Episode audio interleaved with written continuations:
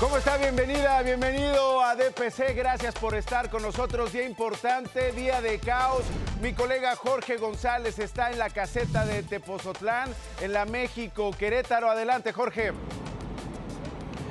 Hola Nacho, qué gusto me da saludarte a todos. Muy buenos días. Estamos transmitiendo exactamente aquí en la caseta de Tepoztlán, la autopista México-Querétaro. Aquí puedes ver en la toma de mi compañero Luis Flores cómo ya se empiezan a alinear estos tráileres luego de, esta, de este anuncio por parte de la Alianza Mexicana de Organizaciones de Transportistas que van a hacer un paro exactamente aquí en las inmediaciones de la México-Querétaro a la altura de la caseta de Tepozotlán. Algunos eh, vehículos que ya se encuentran aquí sobre la autopista todavía en este momento no están obstruyendo el tránsito de vehículos. Esa es la condición que habían mencionado, que no van a bloquear por completo, únicamente va a haber reducción de carriles. Así es que bueno, pues esta situación pues, se genera aquí en la calceta de Pozotlán. En algunos minutos más seguirán llegando todos los transportistas demandando seguridad en las carreteras. Así es que bueno, pues estaremos muy atentos y seguramente nuevamente durante el programa con más información. Por lo pronto, lo que tenemos en este momento, Nacho. Más adelante, Jorge, me voy a conectar contigo porque lo advirtieron. Atención nuestra gente que está saliendo a trabajar, sobre todo en esta zona de la México Querétaro. Me voy a la México Pachuca, ahí está mi colega Pepe Toño García. Tú estás en ese punto, ¿ya están llegando los transportistas, Pepe? Hola Nacho, ¿cómo estás? Qué gusto saludarte. Pues en este momento aún no tenemos presencia de transportistas. Lo que tenemos es un operativo por parte de la Policía Estatal, por eh, las unidades de la Guardia Nacional, pero hasta el momento aquí no hay presencia de transportistas. Se espera que, bueno, pues estén llegando también a este lugar hacia la zona también de San Cristóbal, pero hasta el momento el tránsito aquí no está afectado con esta protesta por parte de los transportistas. Así es que bueno, por la información que tenemos, estaremos muy pendientes aquí de las, de las movilizaciones hasta este momento, Nacho. Muy bien, eh, Pepe Toño, gracias a ambos. Me conecto con ustedes más adelante. Es Jorge, es Pepe Toño y nos tienen un reporte durante todo el programa, así que permanezca conectada y conectado para que usted tenga el panorama de este día que advirtieron los transportistas. Tiene que ver con cierres parciales tiene que ver con protestas por la seguridad y una serie de cosas más que están pidiendo al gobierno de México. Ay, Dios mío, Lolita Ayala eh, y su espíritu me están... Este, saludos a Lolita. Besos. Bueno, gracias a ambos y seguimos eh, aquí en DPC. Luego de permanecer eh, cinco días, fíjate esta historia, cinco días desaparecida. Laura, de 33 años, fue rescatada en un río subterráneo. Cinco días nadie sabía dónde estaba. Su familia no sabía dónde se encontraba. Afortunadamente ya la hallaron. Este río subterráneo se encuentra en una fábrica de hielo en la, calle Nicolás Bravo, en Colima. Al lugar arribaron elementos del ejército mexicano y la policía estatal tras recibir un reporte por parte de los trabajadores del centro de trabajo que estaban escuchando, señora, señor, gritos. La joven estaba gritando, pidiendo auxilio estaba dentro de ese río por días. La joven fue golpeada por su pareja. Vean nomás a dónde hemos llegado con esta violencia contra las mujeres. Vean nomás a dónde hemos llegado con estas violencias que se dan en los círculos más íntimos donde las mujeres corren mayores riesgos. Ella dice que fue golpeada por su, por su pareja, Abrió los ojos un día y se dio cuenta que estaba ahí. No sabe cómo llegó, no sabe cómo la metieron, no sabe qué día, a qué hora la metieron ahí. ¿Y por dónde te metieron? ¿Por aquí? No supe ni por dónde me venía golpeado, bien golpeado, y no supe ni por dónde me metieron y ya. Me quitaron la ropa, me quitaron los zapatos, me quitaron mi dinero, me quitaron todo. Me, pusieron una pistola. La mujer pedía agua, comida y ver a su hija. Imagínate, ¿no? Cuánta eh, desesperación, la familia pensando, me pregunta Rodrigo, oye, ¿la darían por muerta? Seguramente, seguramente. ¿No? Eh, eh, muy buena pregunta. Y, el presunto perpetrador de, esta, de este crimen, ¿no? De esta tortura, el perpetrador de esta violencia contra Laura, ¿dónde está? ¿Uno, dos? ¿Cuántos eran? Lo que sí sabemos, lo que sí hemos podido verificar en DPC, es que Laura está en un hospital, ya está recibiendo atención médica antes de regresar al municipio de Tecomán. Ella es de Tecomán, su familia es de Tecomán, ella es originaria de este municipio. La Fiscalía del Estado de Colima ya abrió una carpeta de investigación para localizar a los agresores de la mujer. A las 3 de la tarde se recibió un llamado en el C5 en donde reportaron un hecho de privación de la libertad en la calle Nicolás Bravo de la colonia centro de esta capital. Encontraron una mujer de aproximadamente 30 años, la cual manifestaba que llevaba varios días ahí encerrada. Imagínate, imagínate. Bueno, eso pasa en nuestro país todos los días. Abrazo, por supuesto, a la familia de Laura. Vamos a seguir en este asunto, vamos a seguir en este tema, metida a un río subterráneo despierta ya, pide auxilio y afortunadamente llegaron a rescatarla. Bueno, inició ayer la cuaresma, temporada de reflexión en la iglesia eh, católica y de preparación para la Pascua. Sajid Fonseca, mire, está en vivo desde uno de los mercados más importantes de mariscos en México. Estás en la nueva viga, mi querido Sajid, eh, ahí donde se viven tiempos de alza. Eh, eh, en los precios, pero poco consumo de pescado, según la Profeco, según la Procuraduría Federal del Consumidor, mi querido Sajid. Eh, se puso ya en marcha el operativo Cuaresma 2024 para la vigilancia y la verificación en diferentes comercios para que no haya exceso en los precios. Se espera una derrama de 1.602 millones de pesos para esta temporada. Pero ojo, no es mucho, ¿eh? Apenas 79 millones de pesos más que el año pasado. O sea, no estamos consumiendo pescado, no estamos comprando pescado, no estamos comiendo tanto marisco como imaginaban. Eh, solo en la Ciudad de México hay 2.517 negocios registrados de mariscos. En filete manejamos desde 130 hasta filetes de 180, 200 pesos, dependiendo del pescado. Los costos están caros y tenemos poquita venta ha entrado muy poca gente al mercado. Camarón para caldo, para empanizar, al mojo, a la diabla, todo eso busca la gente ahorita. el mínimo es de 100 pesos el robalo. Estamos hablando que el máximo es un dorado, 140, 160. Arráncate, Sajid, qué gusto verte allá en la Nueva Viga. Exactamente, mi buen Nacho, como ya lo dijiste, comenzó la cuaresma y nosotros por eso vamos a echar la vendimia. Es más, vine a escoger el mejor camarón, todos mariscos, pescados, para prepararles algo al staff, ¿eh? Vamos ah, a hacer una mariscada chula. A ver si es cierto, no andes prometiendo lo que no vas a cumplir, Sajid. Oye, ¿cómo se escoge un buen pescado de la cuaresma? ¿Te, han dado el secreto, el consejo para, para agarrar una buena mojarra, una buena tilapia? Eh, no te voy a decir que agarrar un buen camarón porque no quiero que, que, se preste a malos entendidos, pero ¿cómo escoger un buen guachinango? ¿Cómo deben estar los ojos, las escamas, la piel, Sajid? Pues básicamente lo que nos recomendaron es el olor. En eso no hay falla. También evidentemente el color tiene que ver mucho, pero mira, si huele feo, ahí no es. Ahí no, si huele feo y no es. Podemos ver algunos pescaditos para ver a lo mejor eh, los ojos. Recomiendan que los ojos sean transparentes. A ver, venga. A ver, enséñame, ¿qué hay ahí? véndeme, Sajid, véndeme, véndeme el pescado. Mira, aquí tenemos un peto, que no es precisamente de Yepeto, pero está chulo es un róbalo de Veracruz, guachinango del Golfo de Veracruz. Fíjate que mucho pescado aquí de Veracruz, ¿eh? Rico, rico y muy recomendable. Muy bien, perfecto. Entonces nos conectamos más adelantito contigo, mi querido Sajid, en esta temporada de inicio de Cuaresma desde la Nueva Viga. Vamos a hablar con alguno de los comerciantes, mi querido Sajid. ¿Cómo huele? ¿A qué huele? ¿Rico? ¿Sabroso? ¿Delicioso? No, sí huele rico, rico, ¿eh? Este sí es de aquí. Este sí es de aquí. bueno, y de, aquí va a ser. Bueno, muy bien. Gracias, Ajid. Contigo más adelante. Pepe Ríos, estás en la grieta Plateros Miscuac, un día después de los microsismos. Eh, Pepe, cuéntanos.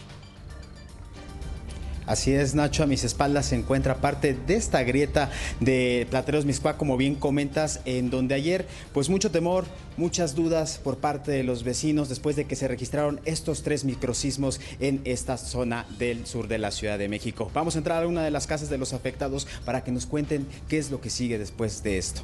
Vamos a estar pendientes de esta familia eh, que has contactado y ojalá nos puedas compartir más datos de la grieta, mi querido Pepe, de las características, se abrió más o no. Es una grieta que ha llamado mucho la atención entre los científicos de la UNAM, que son los que están a cargo del Sismológico Nacional. Ahí está la grieta Plateros Miscuac, famosa grieta, ya la gente se va a tomar fotos, imagínate.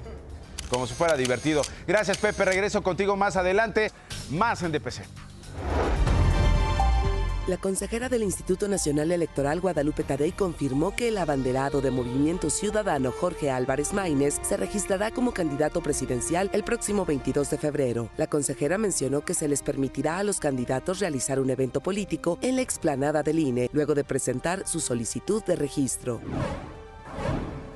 Frente al Congreso de la Ciudad de México, activistas protestaron para exigir que se apruebe una ley que prohíba las corridas de toros en la capital del país. Los manifestantes se colocaron en el suelo con pintura roja y espadas de plástico para simular que eran toros asesinados. La Suprema Corte de Justicia de la Nación determinó que el Congreso de Nuevo León actuó de manera indebida al modificar sin justificación el proceso de selección de fiscal de la entidad. El decreto establece un plazo de 60 días naturales para designar al titular y el gobernador Samuel García adelantó que mandará la nueva lista para el proceso de elección. El Senado aprobó que 80 elementos de la Sedena viajen a Panamá y colaboren en la búsqueda de los restos en Isla de Bocas de del antiguo general revolucionario Catarino Erasmo Garza Rodríguez, uno de los primeros hombres en oponerse a Porfirio Díaz y de quien el presidente López Obrador escribió un libro. Vladimir Putin, presidente de Rusia, dijo que Joe Biden sería mejor presidente de Estados Unidos que Donald Trump. El mandatario describió a Biden como más experimentado, más predecible y un político de la vieja escuela y desestimó las preocupaciones sobre la edad de su homólogo. Eh, ayer hablamos de este microsismo, del enjambre de sismos que ha venido ocurriendo en la Ciudad de México. Vamos a estar dentro de la casa de una familia en esta zona de Miscuac. Ahí está Pepe Ríos. Y vamos a regresar a la viga. ¿Vas a querer qué, camarón? Pulpito, pulpito. Estos son mis colegas reporteros. Pepe Ríos está en una casa afectada por los microsismos. Aquí tenemos a Jorge, aquí tenemos a Pepe Toño, atentos a lo que está pasando con los transportistas y vamos a ir con Ricardo, por supuesto, a Jalisco. Pero antes, noticias alentadoras, señora, señor. Ya vienen las lluvias, va a empezar a llover. El pronóstico para hoy, mañana y el sábado prevé que una gran cantidad de humedad será transportada durante las próximas 72 horas por la corriente en chorro con presencia en territorio nacional al combinarse con el Frente Frío número 35. Para hoy se pronostican lluvias muy fuertes. Atención, Nuevo León, Tamaulipas, Durango, Sinaloa y Nayarit. Lluvias fuertes también para Coahuila, Zacatecas, San Luis Potosí, Aguascalientes, Guanajuato y Jalisco. Va a haber intervalos de chubasco en Chihuahua, Colima, Michoacán, Puebla, Oaxaca, Chiapas y Veracruz, así como lluvias aisladas en la zona de Baja California Sur. También puede haber lluvias aisladas en Guerrero, Querétaro, Hidalgo, Tabasco, Campeche, Yucatán y Quintana Roo. Y esto nos viene como anillo al dedo. Mañana más historias sobre el agua. Por lo pronto, Pepe Ríos, ¿dónde estás? Cuéntame.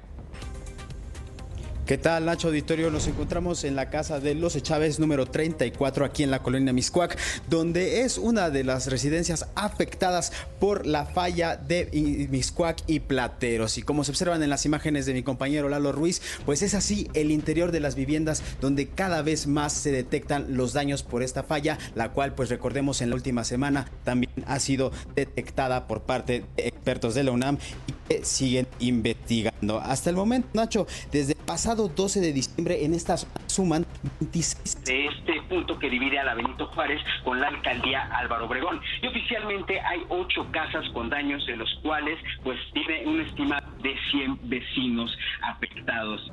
Bueno, vamos a recuperar más adelante a, a Pepe Ríos. Jorge González, estás en la México Querétaro, adelante. Hola, aquí en la México Pachuca hasta el momento. Pues, no desde el kilómetro número 44 de la autopista México-Querétaro. Y aquí, bueno, pues es grande la expectativa, pues ya muchas personas han llegado aquí a este punto. Únicamente tres vehículos de transporte de carga que se han detenido exactamente antes de llegar a la caseta. Estamos pues aquí con uno de los transportistas afectados. ¿Cómo te llamas, amigo? Este, Alejandro Morales, Alejandro Morales Peña. Saludos a, a Teoloyucan, buenos días a todos. Oye, ¿has tenido alguna experiencia de inseguridad últimamente? Eh, sí, pero más con las patrullas, más con los, las patrullas, ¿no? De, los, ajá, no con la delincuencia, sí nos detienen. Las grúas también. Las grúas. ¿Hay alguna situación con las grúas? Rápidamente, Este, pues sí, no te puedes meter eh, hasta por no traer las agujetas amarras hoy los patrulleros te quieren quitar para el café, que déjame esto, entonces este lo que es este aquí en el estado y lo que es eh, ya zona metropolitana. Ah, sí, soy, traigo licencia federal y me ha pasado eso de. Ah. Bueno, vamos a esperar a todos tus compañeros que pues van a protestar aquí en la caseta de, de Pozotlán, aquí en la México Querétaro. No va a haber bloqueo, ¿verdad? Este, pues me citaron, me citaron los compañeros, ellos van a traer el carro, mi, así que mi empresa y este, los, con los que trabajo y pues aquí nos quedamos de ver.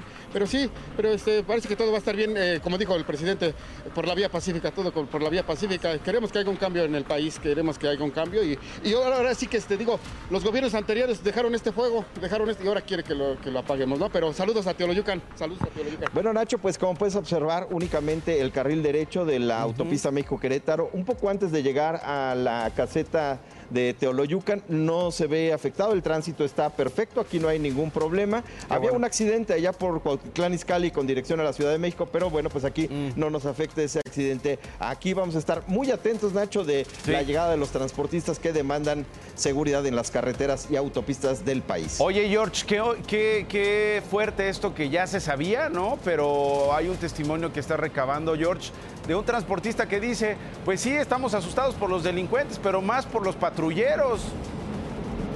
Sí, esa situación es ya una generalidad en todos los transportistas porque también las grúas, el reemplacamiento, Nacho, también es otra de las situaciones que están demandando. No hay reemplacamiento y pues las autoridades no se han puesto a hacer este padrón de pues transportistas y a ellos les afecta bastante. Gracias, mi querido George. Pepe Toño García está en Ecatepec, en el Estado de México, en la México Pachuca. Adelante, Pepe Toño. Exactamente, Nacho. Nuevamente te saludo con mucho gusto. Y bueno, pues aquí tal parece que pues no va a haber presencia de transportistas.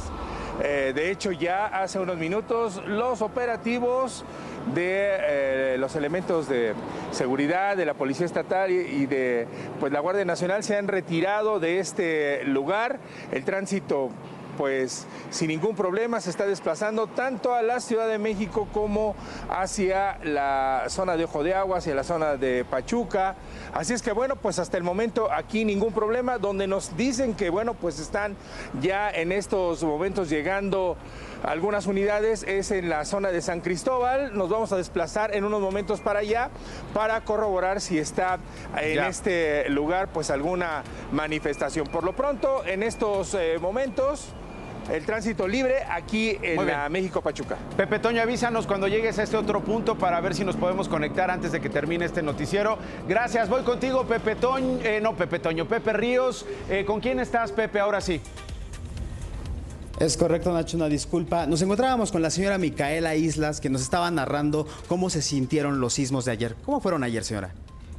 Con el sismo del día de ayer, pues notamos que sí se separó un poquito más, se hicieron más grandes las grietas y eh, cayeron más arenitas y, pues material de construcción eh, en el piso. Eh, pues estamos ahorita con muchísimo temor, pues que esto sigue temblando y lamentablemente pues no hemos podido iniciar ninguna reparación y demás porque pues las autoridades no nos han auto, ahora sí autorizado, ¿no?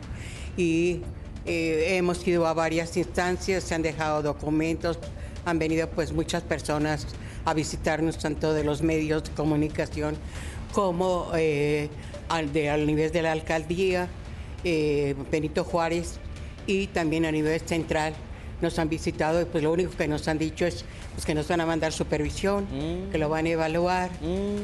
pero pues ya pasaron dos meses pues y lamentablemente pues sigue temblando y nosotros estamos con las casas destruidas. Señora Micaela, rápidamente, ¿cómo es dormir con estos sismos? ¿Cómo es dormir con esa sensación de miedo? Pues estamos, como le vuelvo a repetir ahorita, con muchísimo miedo, ¿no? Con mucho temor de que realmente esto se siga afectando más. Lamentablemente ahorita el tiempo está transcurriendo y pues ya se vienen las lluvias. Eh, en la parte de arriba se ha puesto una lona porque está la grieta totalmente abierto el techo y- para evitar un poquito la caída de agua, pero sí tenemos el temor de que ahora que empiecen las lluvias empiece a filtrarse el agua y más se destruya esto, ¿no? Sí. Señora Micaela, muchísimas gracias. Así la situación, Nacho, en esta parte de los Echave 34, que es parte de esta grieta que cruza de la falla de Plateros Miscuac. Vamos a estar al pendiente sobre pues qué otras perjudicaciones se encuentran en esta zona y estaremos reportando al tanto. Sí, vamos a estar contando esta historia de esta falla dentro de la Ciudad de México, las implicaciones. Voy a Jalisco con Ricardo Camarena. Adelante, Ricky. Hola Nacho, buenos días, me da mucho gusto saludarte. Esta mañana te platico acerca de la localización de cinco cadáveres en un tramo carretero del municipio de Ojuelos, en los Altos de Jalisco. Elementos de la Guardia Nacional atendieron un reporte que daba cuenta de la presencia de cinco cadáveres a un lado de la carretera.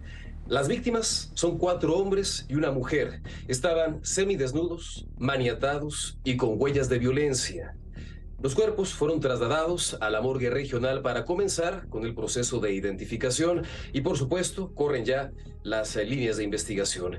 Y de regreso al área metropolitana de Guadalajara, el día de ayer se daba cuenta de un intento de robo a un camión de valores. Lamentablemente, lamentablemente se reporta el deceso de dos custodios que estaban por ingresar dinero en efectivo a una sucursal bancaria en la colonia Lomas de Polanco en el municipio de Guadalajara vino esta agresión que arroja este saldo fatal al que hago referencia. En un principio se hablaba de un botín de casi 8 millones de pesos. Sin embargo, horas más tarde, la Fiscalía Estatal aclaraba que el dinero había quedado al interior de este banco. En este ataque, también un comerciante resultó lesionado y es que eh, prácticamente a esa hora estaba por instalarse un tianguis. A unas cuadras de esos hechos se localizó un arma de grueso calibre. Por lo pronto, pues eh, no se consuma este atraco, pero se da cuenta del deceso de estos custodios y ya están también tratando de localizar a los responsables de la agresión. Muchísimas gracias por el reporte, Ricky. Un abrazo, gracias a nuestros colegas de Imagen Noticias. Vamos a Guerrero. La iglesia sigue en su lucha porque el país deje atrás la violencia. El obispo de la diócesis Chilpancingo Chilapa, José de Jesús González, atención, reveló que él y los obispos de Ciudad Altamirano, de Tlapa y el arzobispo de Acapulco se reunieron con líderes de la delincuencia organizada para tratar de pactar un acuerdo de paz. El encuentro habría ocurrido en la región de Tierra Caliente y en la Sierra. Sin embargo, el obispo aseguró que el acuerdo no se logró. Ojo, esto ya lo sabía el Papa Francisco desde el año pasado, desde junio del 2023, cuando le dijeron al sumo pontífice, ¿qué hacemos? No nos queda de otra más que pactar con los criminales ambicionan el dinero, ambicionan el poder, ambicionan territorios, ambicionan pues eh, los cobros. Ellos eh, pe- pedían una tregua, pedían una tregua con sus condiciones, pero esas condiciones no fueron de agrado a alguno de los, ¿verdad? de los participantes. Y eso, saber qué condiciones pusieron? territorios. Desde Acapulco Guerrero, el presidente Andrés Manuel López Obrador en la mañanera ya reaccionó a esta que es la nota del día de la que todos están hablando esta mañana. Siempre los sacerdotes, eh, pastores, integrantes de todas las iglesias ayudan en la pacificación del país. Lo veo muy bien. Creo que todos tenemos que contribuir a conseguir la paz. Desde luego, la responsabilidad de garantizar la paz y la tranquilidad es del Estado. Eso debe de quedar muy claro. No, pues no, no quedó claro. Muy bien, que negocien con los grupos criminales, muy bien, que busquen la paz como puedan, tal como lo hacen también las madres buscadoras que tienen que pactar con el crimen organizado para que no las maten mientras buscan a sus seres queridos. Bueno, entre que son peras o manzanas, entre que son pecados o son homilías. El Papa Francisco recibió en audiencia privada a la aspirante presidencial por el Frente Amplio, Xochil Gálvez. Este encuentro se dio fuera de la agenda del aspirante durante su viaje a Europa. Ella visitó el Vaticano en compañía de su familia. Se filtró esta imagen. El encuentro eh, quedó documentado en fotografías. Sin embargo, la Santa Sede embargó esas fotografías hasta que la Santa Sede decida publicarlo. El coordinador de la campaña, Santiago Krill, también estuvo en esta audiencia a la que acompañaron eh, los hijos de la aspirante y el esposo del aspirante. El domingo y lunes estuvieron en España, donde se reunieron con integrantes de la comunidad mexicana en aquel país, ante quienes expuso Xochil Gálvez, la ingeniera Gálvez, la situación de inseguridad y violencia en México. Esto con ella. Ahora sabemos que Claudia Sheinbaum, la doctora Sheinbaum, también va a ser recibida por el pontífice. La aspirante presidencial de Morena, según versiones periodísticas, ayer viajó a Roma para luego ir al Estado Vaticano y tener esta reunión privada también con el Papa Francisco. Yo, yo creo que andan también ahí viendo cómo resuelven lo del crimen, ¿no? ¿No? Vamos a ver cómo, cómo negociamos, cómo repartimos el territorio. O ¿Qué onda, no? Porque después de esta declaración de los líderes religiosos en Guerrero, con el clima en Guerrero, el presidente diciendo eso, y tenemos a dos aspirantes que claramente buscan una reunión, pues porque es el sumo pontífice, pues uno, aunque sea de broma, se pregunta, ¿y estarán hablando de lo otro que tiene que ver con la seguridad? Sheinbaum viajará a Nuevo León el sábado 17 de febrero y el domingo se registrará como candidata presidencial de Morena, PT y Partido Verde ante el Instituto Nacional Electoral.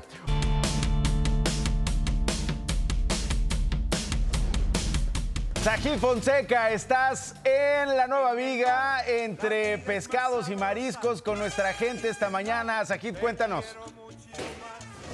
Exactamente, mi buen Nacho, por eso estamos aquí con Romina. ¿Cómo te va? Aquí, muy bien, disfrutando de su visita. Imagínate, era una chamacona así y andabas entre pescados y mariscos en la viga y ahora en la nueva. No, pues, ¿qué le digo? Ya 30 años aquí en el local con mi mamá. No, no. Una vida. ¿Y te obligaron a trabajar o sí te gusta? Y me porté mal.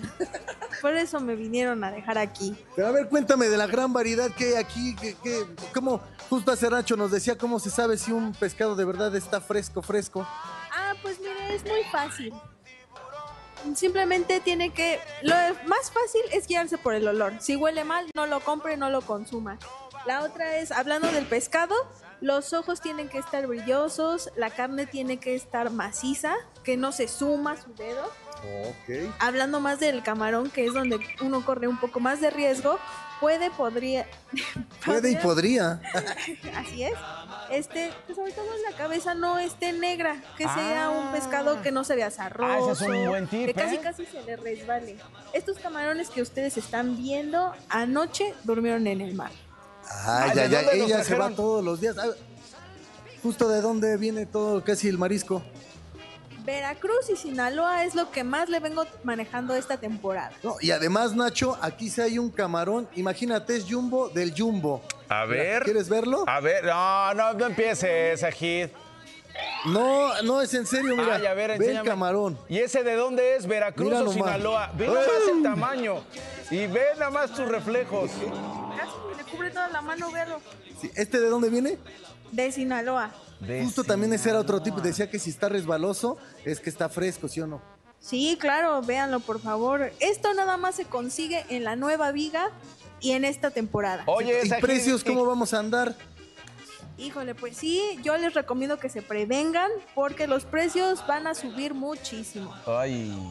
¿Qué pasó, Nacho? Eh, no, no, no. ¿Cuánto van a subir los precios? Antes de preguntarte de, de cómo evitar que nos den camarón por langosta o, o viceversa, este, eh, ¿cómo No, ¿qué evitar el precio eh, elevado? Eh, ¿Cuánto va a subir? A ver si te puede contar un poquito de eso, mi querido Sajid. Sí. ¿Cómo cuánto va a subir? ¿O no tienes idea todavía? Ay, pues mire, este camarón se ha llegado a dar hasta en 400 pesos. Ay, mamá, los de la luz. Mira, ahorita está en 2.90. Claro, claro. No. ¿Ya pues, viste? Ahora sí, Nacho. Chulada, Sí va oye. a subir un poquitín, pero Chulada, mi querido Sajid. Salúdanos, por ¿a poco favor, no? a toda nuestra gente allá en la Nueva Viga. Mira nada más estos camarones. Dice, dice este, nuestra marchante, ayer durmieron en Veracruz y en Sinaloa, hoy están en la Nueva Viga. Eh, comienza la cuaresma, ahí están los precios. Gracias por los consejos, mi querido Sajid. Y saludos a nuestra gente allá en la Viga. Échate una tostadita a nuestra salud. Pues mira, ya empezamos con una empama- Vámonos, ¿de empanadita así. Camarón pelado, ¿tú quieres? Mejor te doy. Vámonos. Pro- Mira, vámonos. Dijiste que ibas a traer, ¿eh, mentiroso? A ver, chifla. Algún viernes los voy a Algún llevar. viernes, ya está. Gracias a Gil Fonseca desde la Nueva Vida. La Secretaría de Gobernación de Puebla informó a través de un comunicado que trabaja en conjunto con las autoridades de Estados Unidos para repatriar el cuerpo del poblano Obed Beltrán, de 35 años, quien murió en el tiroteo del metro de Nueva York antier. No, anteayer, en realidad, el pasado 12 de febrero, detalló que trabajaba para brindar eh, asistencia a los familiares de la víctima, además de facilitar la documentación y la identificación, además de cubrir gastos de su retorno a suelo mexicano. El cuerpo no ha salido de Nueva York debido a la tormenta de nieve que afectaba a la zona. Ayer le mostré imágenes, pero ya estamos esperando a nuestro paisano en Puebla. Tras los hechos de violencia que ha sido víctima su familia y que dejó la muerte de su sobrino Jorge Antonio Monreal y de su cuñado Juan Pérez Guajardo en Zacatecas, el senador por Morena, Ricardo Monreal, aseguró que no se siente amenazado por el crimen organizado, aunque admitió que la inseguridad en el país continúa. Él dice sigue confiado en que llegará pronto la pacificación. Durante una rueda de prensa en Saltillo, Coahuila, el presidente nacional del PRD, Jesús Zambrano, pidió al INE suspender las conferencias mañaneras del presidente López Obrador a partir del primero de marzo, cuando empiezan las campañas políticas. Le exijo al INE, a la presidenta Tadei, como presidenta del Consejo General del INE, y al propio presidente de la República que cesen sus mañaneras y que deje de estarse metiendo para intervenir en procesos electorales. Cámara de la Industria de la Radio y Televisión firmó un convenio de colaboración con el INE para hacer promoción de los debates y del voto razonado, así como para la participación de la ciudadanía en la organización de la elección. El presidente ruso Vladimir Putin afirmó que los científicos de su país están cerca de crear vacunas contra el cáncer que pronto podrían estar a disposición de los pacientes. El dirigente no especificó contra qué tipos de cáncer serían las vacunas, pero dijo que están por realizar una nueva generación de medicamentos. Día caótico el de hoy. Pepe Toño García ya llegó a la caseta de San Cristóbal de Catepec en la México Pachuca. Pepe Toño. Exactamente, y bueno, pues este bloqueo parcial que se mantiene aquí en este lugar, tenemos dos carriles abiertos en dirección hacia la Ciudad de México y otros dos en dirección hacia la zona de eh, Pachuca, pero está conmigo el señor Carlos Plata, él es dirigente nacional de... de Consejero nacional. Consejero nacional de Amotac. Oiga, rápidamente, ¿por qué se manifiestan? Eh, por falta, bueno, por primero que nada la, la seguridad. La seguridad que es lo que nos aqueja al transportista a nivel nacional y pues aquí en el Estado de México también. Eh, la seguridad que, así, que nos, ha- se ha visto, nos hemos visto rebasados por ella. ¿Qué, qué- qué es esta situación de la inseguridad? ¿Hay este, extorsiones? ¿Hay homicidios? ¿Qué está pasando? Es correcto. Mira, eh, a, lo largo de todo el año pasado y el antepasado, cuando se existía el famoso huachicol, hoy en día ha cambiado eh, en gran medida o han migrado ese, ese tipo de gente a, hacer ahora, pues, a dedicarse al- a los asaltos, al secuestro que nos está pasando en todas las carreteras del país. Hoy en día, a cualquier hora del día, te, te asaltan, eh, te balacean y te extorsionan en, en, en para robarnos nuestra carga. ¿Cuánto, ¿Cuánto le están pidiendo, por ejemplo, de extorsión? Bueno, eh, extorsión, eh, hablo de que cuando tomen a, a algún operador, que lo bajan, lo, lo- se lo llevan, se llevan la carga y todavía lo secuestran a este, al operador con tal de que les dé un, un, este, es una aportación más. ¿ah? Pero varía, varía mucho. Digo, hay gente que se deja pedir en ese momento los 10, 15 mil pesos en, en una, en una exhibición para soltar a tu operador que lo tiene secuestrado. Ok, bueno, pues aquí vamos a estar con ustedes y, y observamos en estos momentos el tránsito vehicular, eh, el operativo por parte de la Guardia Nacional para resguardar esta manifestación. Así es que bueno, pues lo que está sucediendo aquí en la México Pachuca a la altura de Catepec. Gracias Pepe Toño, un abrazo y estamos pendientes.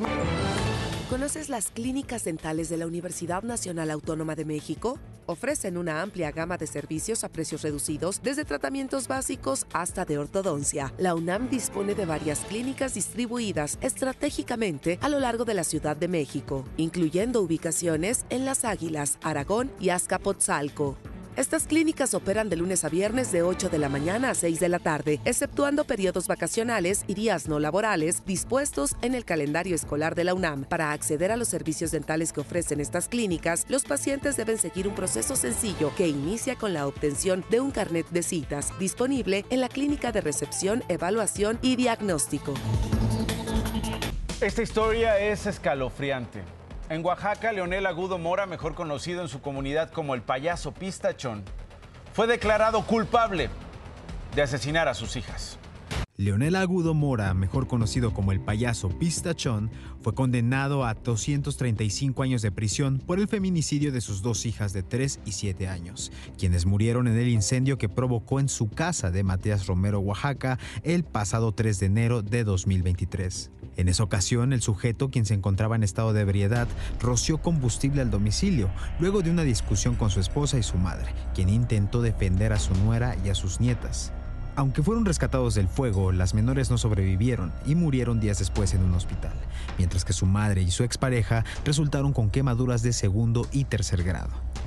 Un mes después del hecho, el payaso feminicida fue arrestado en la Ciudad de México, tras ser atendido en el Instituto Nacional de Rehabilitación por las heridas que las llamas le ocasionaron y fue entregado a las autoridades de Oaxaca. En la sentencia también se le imputan los delitos de tentativa de feminicidio por las lesiones que le provocó a su expareja y a su madre. Informó para DPC José Ríos. Más de 70 parejas de Nayarit se unieron en matrimonio en pleno 14 de febrero por las bodas colectivas por el civil que el gobierno del estado celebró, trámite que fue totalmente gratuito. En medio de una aplicación de